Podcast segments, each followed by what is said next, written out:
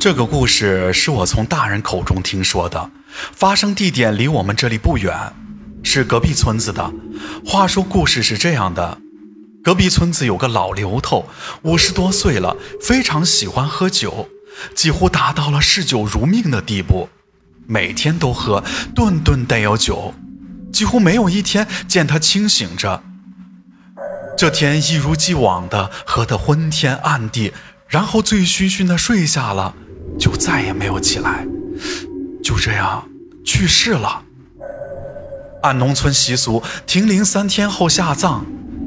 下葬第二天晚上，老刘头的老伴做了这么一个梦，梦见老刘头对他说：“我还没死呢，你怎么把我给埋了呀？”老太太一个机灵醒来，一夜没睡，第二天就把梦告诉他儿子，儿子马上带人去挖坟，挖呀挖。越挖他们越觉得不对，不一会儿就挖到了棺材。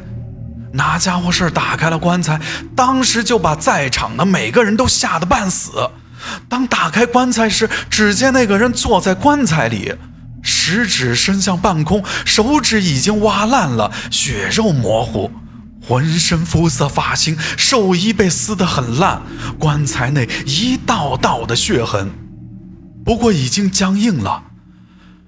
家人肠子都悔青了，哭得死去活来。当时有人说，还不如把它当成一个梦呢。要是当时还活着，怎么能托梦呢？